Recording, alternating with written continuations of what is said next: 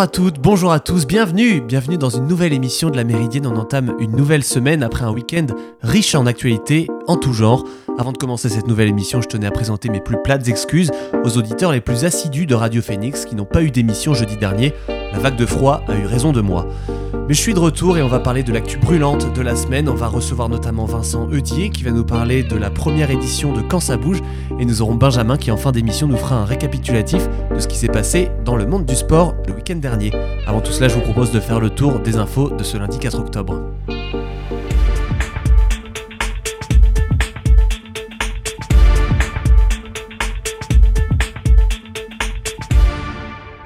On va commencer ce flash avec une nouvelle importante tombée hier, matin, la disparition de Bernard Tapie. Il est décédé hier matin à l'âge de 78 ans des suites d'un cancer de l'estomac et de l'œsophage et laisse derrière lui l'image d'un homme engagé dans de multiples domaines entre grandes réussites et zones d'ombre. Chanteur, président de club, homme d'affaires, homme politique, homme des médias, il est passé partout où on pouvait le voir, notamment dans les années 80 et 90 et où il pouvait s'exprimer librement. On retiendra également ses frasques et ses déboires judiciaires, notamment avec l'affaire VAOM qui lui valurent plusieurs mois de prison. Une personnalité clivante qui nous a quittés hier, matin et sur laquelle nous reviendrons en fin d'émission lors de la rubrique sport avec Benjamin. On l'a appris hier également, selon le rapport Sauvé, on évalue le nombre de pédocriminels dans l'Église à 3000 depuis 1950 sur 115 000 prêtres et religieux. On doit ce rapport à Jean-Marc Sauvé qui a pour forger cette estimation utilisé une méthode de plébiscité, c'est-à-dire plusieurs travaux d'enquête, des réunions publiques, une place importante donnée au vécu des victimes, etc. Le tout durant trois ans et autour d'instances dont il a lui-même fait partie. Cette enquête va sans doute faire grand bruit dans les instances de l'Église et sont désormais attendues les réactions de l'institution religieuse. Après les Panama Papers, place aux Pandora Papers. Hier, le consortium international des journalistes d'investigation a révélé que plusieurs chefs de gouvernement auraient placé des avoirs dans des sociétés offshore pour échapper à l'imposition de leur propre pays. Cette enquête monstrueuse s'appuie sur 11,4 millions de documents qui révèlent l'existence de quelques 29 000 sociétés offshore. Si plusieurs personnalités en tout genre sont visées, comme le prince Charles, Lewis Hamilton ou encore la société Nike, ce sont aussi les hommes et femmes politiques qui se sont rendus coupables de ce genre d'agissement, qui sont montrés du doigt. On peut citer l'exemple de Uhuru Kenyatta, euh, président du Kenya, qui ont longtemps mis en avant sa lutte contre la corruption et la transparence du patrimoine des politiques. C'est aussi le cas du Premier ministre tchèque Andrei Babis ou de l'ancien Premier ministre britannique Tony Blair. Ça y est, top départ. Aujourd'hui commence la fin des restrictions en école primaire, à commencer par la fin du port du masque. C'est le cas dans le Calvados, dans 47 départements français en tout, dont les 5 départements normands. Seuls les élèves sont concernés pour le moment. Les enseignants doivent toujours garder leur masque et cette levée des mesures s'accompagne de la fin des jauges pour les lieux culturels, par exemple, pour ces départements. Cette nouvelle provoque des réactions diverses entre le soulagement et la peur que cette mesure arrive trop rapidement et aggrave la situation dans les écoles du pays. Enfin, on a appris ce matin le décès de Lars Vilks. Euh, il s'agit d'un caricaturiste suédois connu pour plusieurs caricatures de Mahomet. Il est décédé à l'âge de 75 ans après avoir passé les 14 dernières années de sa vie sous protection policière. Il a en effet échappé à de nombreux attentats, été menacé de mort à maintes reprises, notamment après les attentats de Charlie Hebdo où ses œuvres représentant le prophète sont revenues sur le devant de la scène. C'est finalement lors d'un choc avec un, avec un camion que se termine la vie de ce caricaturiste engagé jusqu'à la fin. Vous écoutez La Méridienne sur Radio Phoenix. Voilà pour le condensé des informations à la mi-journée. On va enchaîner avec notre invité du jour. Je suis avec Vincent Eudier qui est avec nous en studio pour la Méridienne afin de nous parler de Quand ça bouge, un événement qui va avoir lieu sur le week-end euh, qui approche où la population sera invitée à découvrir la ville autrement et à bouger pour le coup, euh, à se déplacer autrement qu'en voiture. Euh, ou par des transports en commun, donc à vélo, à pied, etc. Bonjour Vincent Eudier. Bonjour. Euh, vous avez quatre moments qui sont mis en avant dans, dans ce quatre grands moments dans quand ça bouge qui seront mis en avant. Vous avez deux balades à vélo et deux trails. Ça a commencé par là, vous me l'expliquez. Expliquez-nous comment ça, ça va se passer sur, sur ce week-end. Bah, en fait, euh, on va effectivement, avec Quand ça bouge, la, première édition, euh, euh, prendre possession de l'esplanade de Tocqueville pendant deux jours, avec deux, effectivement, deux grands moments forts, que sont les départs de trail le samedi soir, soit 8 km, soit 19 km, à travers la ville, ou balade vélo, en fait, le dimanche matin, pour, on va dire, les, familles les moins sportifs, ou voilà, ceux qui veulent se, se balader tranquillement. Pour redécouvrir encore une fois la ville d'une façon un peu différente, peut-être aller un petit peu plus loin. Et c'est vraiment surtout le week-end avec notamment un, village mobilité qui va regrouper en gros l'ensemble des, des, bonnes initiatives, si on veut, de la mobilité canaise, que ce soit des associations, des entreprises, enfin voilà, des initiatives locales pour parler mobilité. Vous avez pensé, euh, pour, cet événement, vous avez pensé deux types de parcours différents. Euh, un pour les plus sportifs, d'autres pour le plaisir d'une balade plus légère, vous nous l'expliquez à l'instant, plus courte. Est-ce que, euh, en quoi c'est important pour vous de pouvoir concerner le plus grand nombre d'habitants et de pouvoir faire en sorte qu'ils s'accordent autour, de, autour de cette question de la mobilité? Bah parce que cette question de la mobilité, elle concerne tout le monde. Elle concerne effectivement euh, euh bah, le, le, le, sportif parce qu'il va vouloir euh, pouvoir se déplacer de façon euh, en sécurité, j'ai envie de dire, en, ville. ça concerne, ça concerne les familles pour aller emmener ses enfants le matin. Ça concerne les gens qui veulent aller à des spectacles ou au match de foot du, stade d'Ornano, au stade d'Ornano. Enfin voilà, ça concerne vraiment tout le monde dans, dans son quotidien, j'ai envie de dire. Et, et l'idée, c'est de, de faire prendre conscience ou de sensibiliser les gens finalement euh, à des types de, de, déplacements qui peuvent, qui peuvent être un peu différents, qui peuvent être euh, multimodaux, c'est-à-dire passer d'un, euh, par exemple, du tram à la trottinette, mhm. peut-être passer de, de, la voiture au bus, enfin voilà. Et je pense que c'est vraiment une question d'actualité, vraiment brûlante, puisqu'on le voit avec, avec les, travaux sur le, sur le périphérique. Hein. Je pense qu'il y, y, a pas mal de, de gens qui, qui réfléchissent, avec le, le confinement aussi. Hein. Il y a eu pas mal de. Il y a eu beaucoup de vélos qui ont été vendus euh, euh, et, les gens ont changé en fait de perception. Donc, à mon avis, c'est un sujet qui est, qui est vraiment euh, très présent dans l'esprit des gens.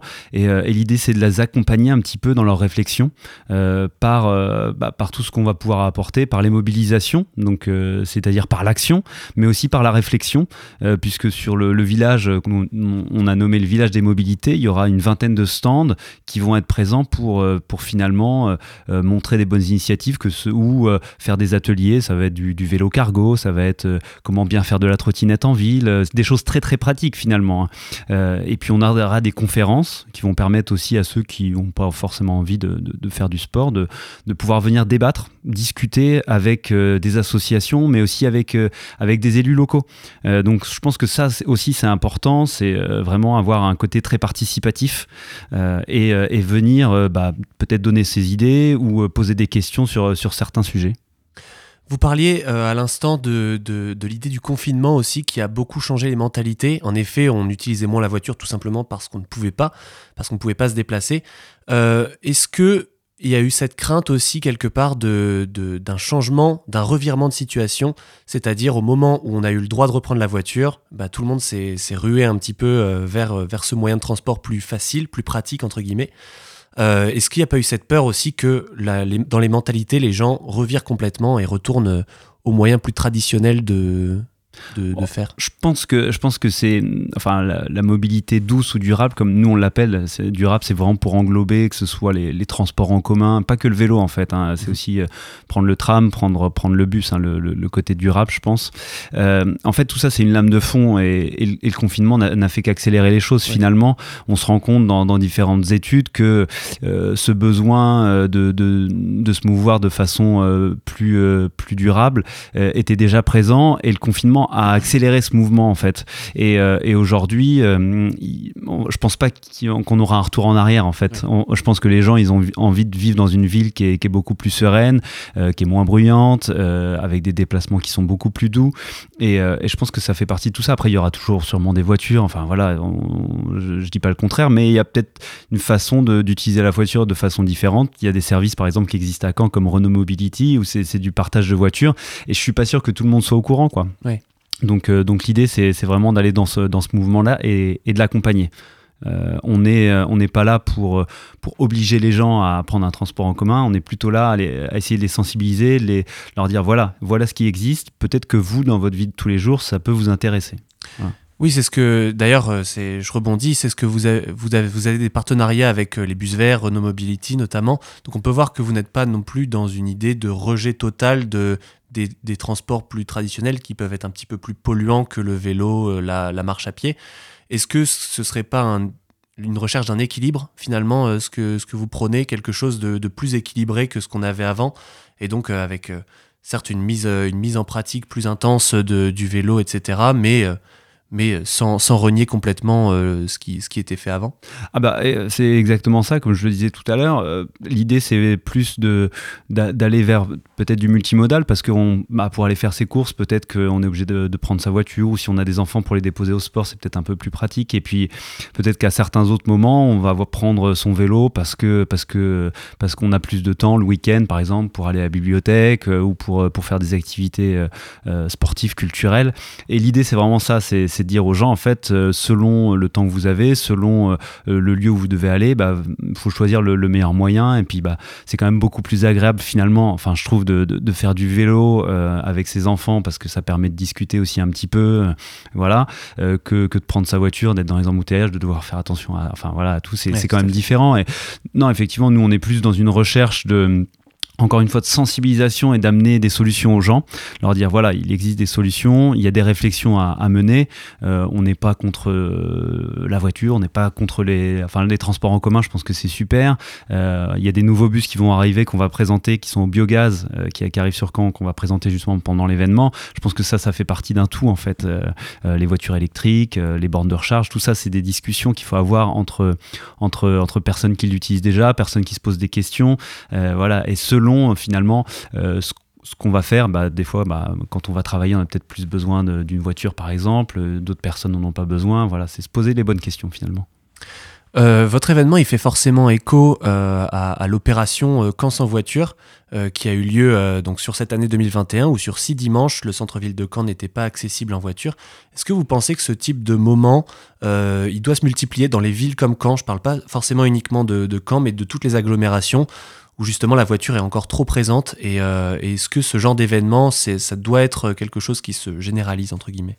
Bah, je, je, pense, je pense qu'encore une fois, il y, a, y, a, beaucoup de villes où on, on voit que la, la voiture euh, est, est, moins prioritaire qu'avant, euh, où vraiment on a vécu pendant, pendant des décennies le, le tout voiture, on va dire, et qu'aujourd'hui on sent bien qu'on est arrivé à la limite, puisque, puisque euh, finalement quand on regarde les études, les voitures en centre-ville, il y a 1,2 personnes dans les voitures, alors que enfin, voilà, ça prend beaucoup de place, les places de parking prennent beaucoup de place aussi, mmh et on se rend compte que, que bah, on peut pas continuer comme ça parce que les, les villes grandissent et qu'il faut bien trouver des solutions finalement.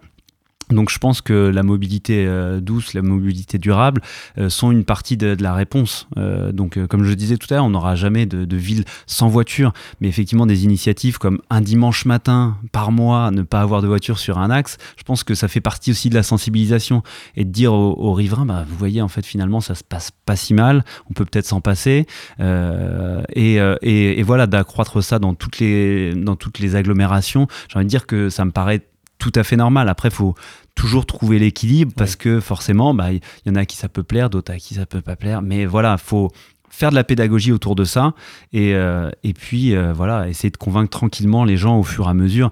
Il faut pas imposer les choses euh, et dire tout le tout le centre-ville sera sera piéton et voilà tous les dimanches par exemple. Non enfin voilà on y va petit à petit. Et nous sur l'événement c'est ça aussi.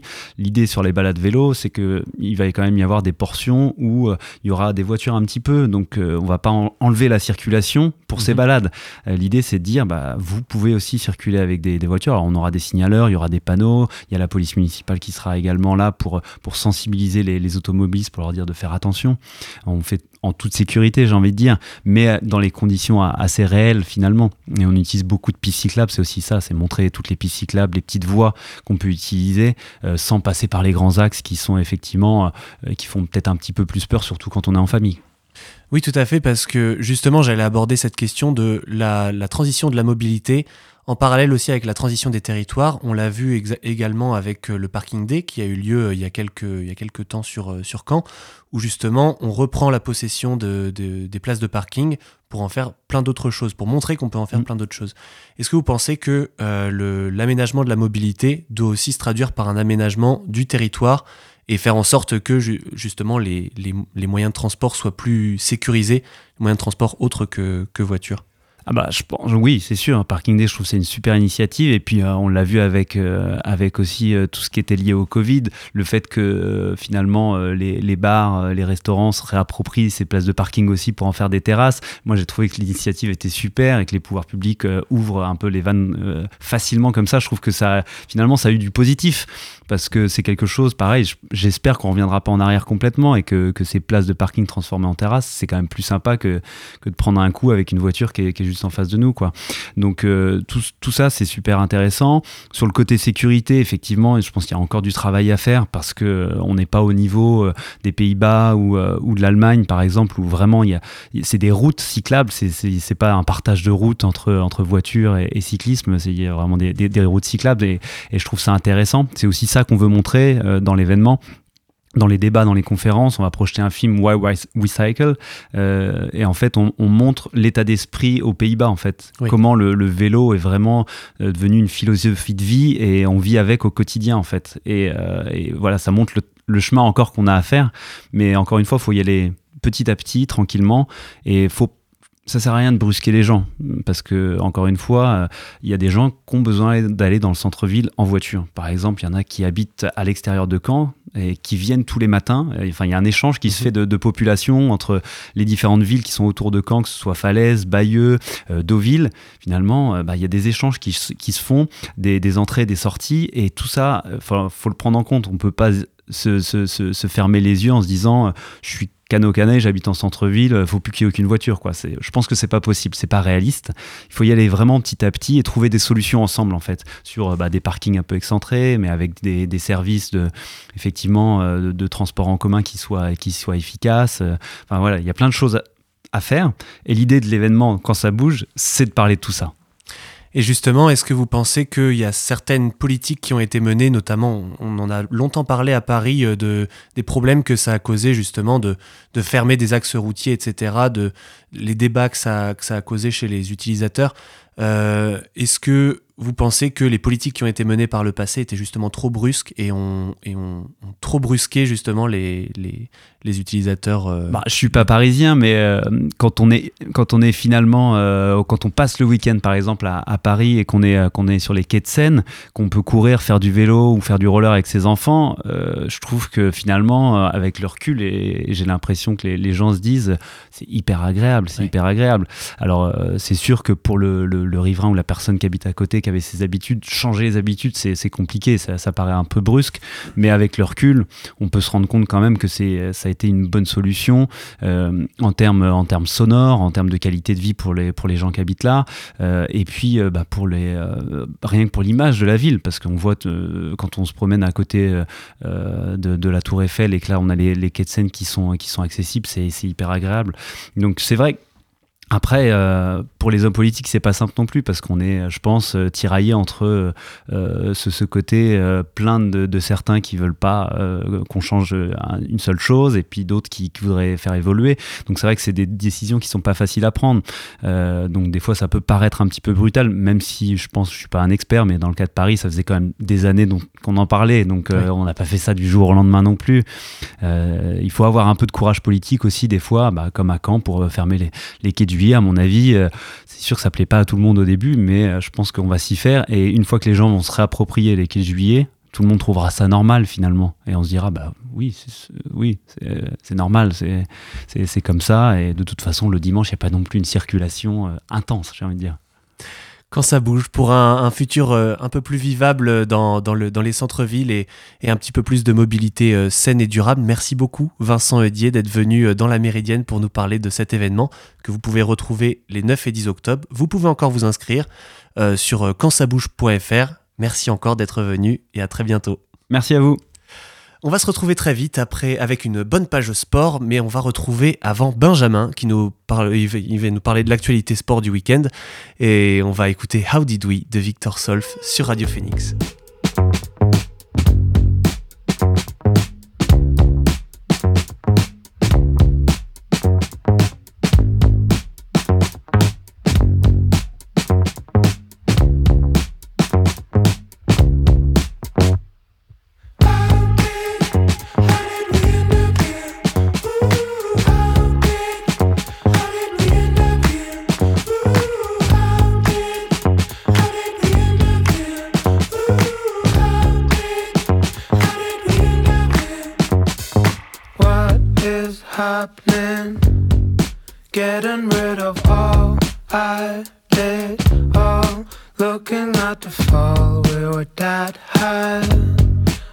Pictured our lives happy, and it went like this.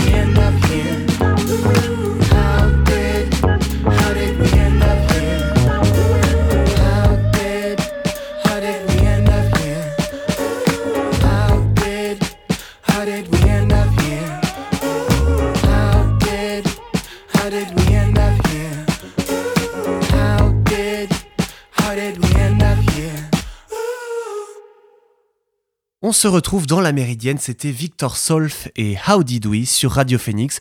Je vous propose maintenant qu'on fasse la rubrique sport avec Benjamin sur la Méridienne.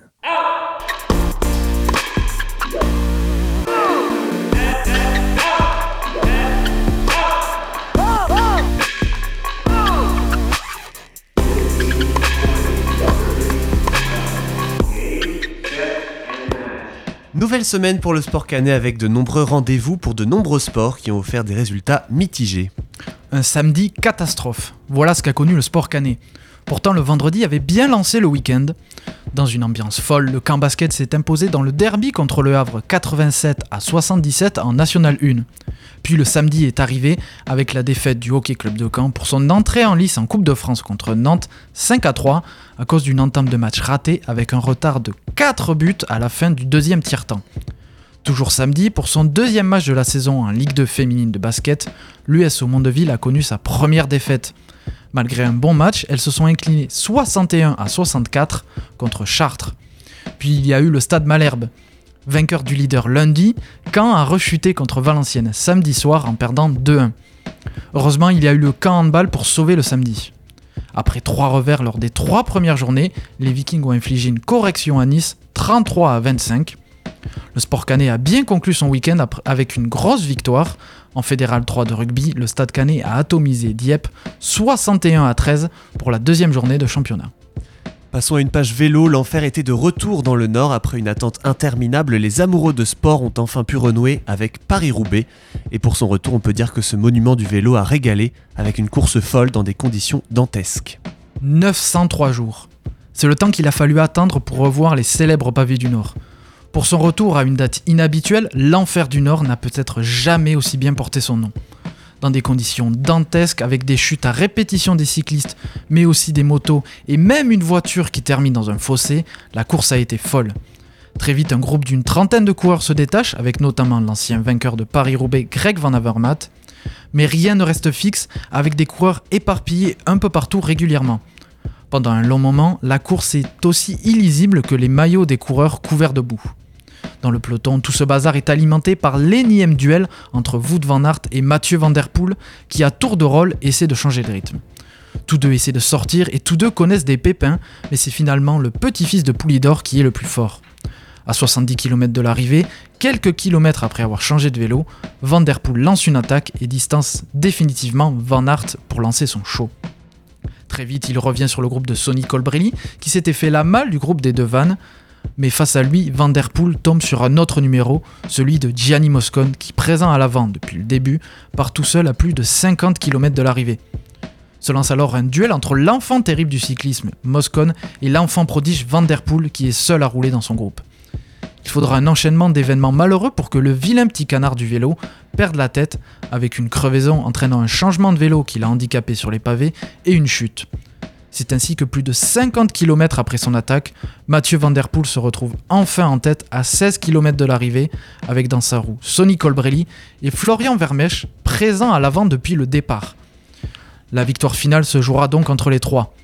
Vermeersch tente d'anticiper le sprint en sortant à 3 km de l'arrivée, mais tous ses efforts de la journée à l'avant l'empêchent de distancer ses deux adversaires. Cette histoire se réglera donc au sprint sur le vélodrome de Roubaix.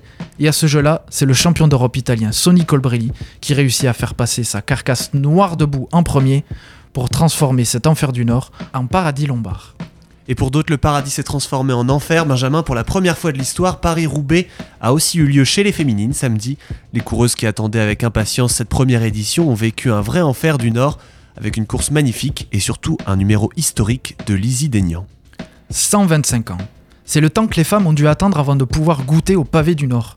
Et pour une première, on peut dire que tout était à la hauteur du rendez-vous. Dans des conditions dantesques, elles ont offert une course magnifique. Mais dans le lot des 129 coureuses au départ, il y en a une qui était plus impatiente que les autres de défier ces pavés mythiques. C'était Lizzie Deignan. La Britannique, déjà championne du monde et vainqueur de Liège-Baston-Liège et d'un Tour des Flandres, voulait définitivement rentrer dans l'histoire et elle s'en est donné les moyens. Alors qu'elle faisait partie des favorites, elle a décidé dès le premier secteur pavé à plus de 80 km de l'arrivée de lancer une attaque en solitaire. Son offensive perturbe le peloton qui ne sait pas comment réagir et elle creuse un écart de plus de 2 minutes. Puis quand le peloton s'active réellement avec les autres favorites qui se détachent pour partir à la chasse, elle résiste sans broncher. Et quand il faut jouer aux équilibristes sur les pavés boueux, elle l'impressionne par sa maîtrise, avec notamment un sauvetage impressionnant, pendant que ses concurrentes en chasse derrière elle enchaînaient les chutes dans la boue. Même lorsque l'épouvantail du cyclisme féminin, Marianne Voss, déclenche derrière elle pour lancer seule la poursuite à moins de 20 km de l'arrivée, Elisabeth Deignan reste devant et garde ses deux minutes d'avance. C'est donc avec un avantage confortable que la coureuse de Trek Segafredo est entrée dans le vélodrome de Roubaix après 29 km de pavés en tête sur les 29 parcourus pour rentrer dans la légende, non seulement pour être la première vainqueur d'un Paris-Roubaix féminin, mais aussi pour son panache et son spectacle en solitaire impressionnant. En parlant de survol de la concurrence, il y en a un en MotoGP qui s'est rappelé à de bons vieux souvenirs, c'est Marc Marquez, l'Espagnol qui a raté le début de saison à cause d'une blessure, a survolé le Grand Prix des Amériques. On se serait cru en 2019. À l'époque, Marc Marquez est le patron incontesté et incontestable de la MotoGP. Dès les premiers mètres, le Catalan parti troisième a voulu imposer son rythme en volant la tête au poleman italien Francesco Bagnaia. À partir de là, tout le monde n'a pu qu'admirer le travail d'orfèvre du multiple champion du monde dans chaque virage.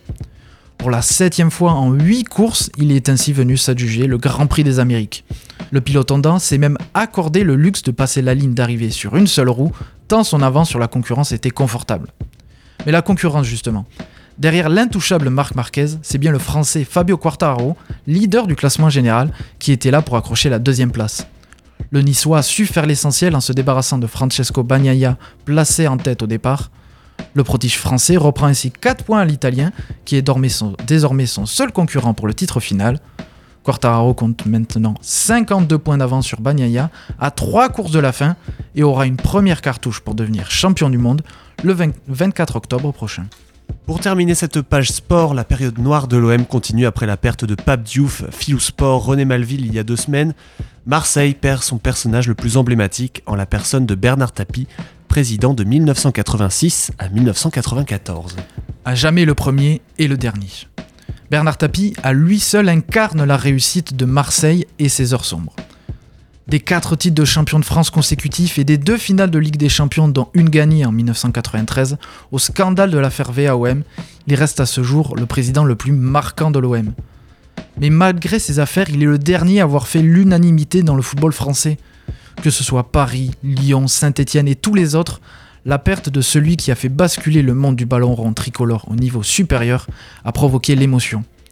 Même à Bordeaux, club du rival historique du boss tapis, Claude Bèze, le choc, le choc a été au niveau de la tension présente sur le terrain au cœur de la décennie 90 entre les deux clubs. Mais Bernard Tapie, c'était un passionné de tous les sports.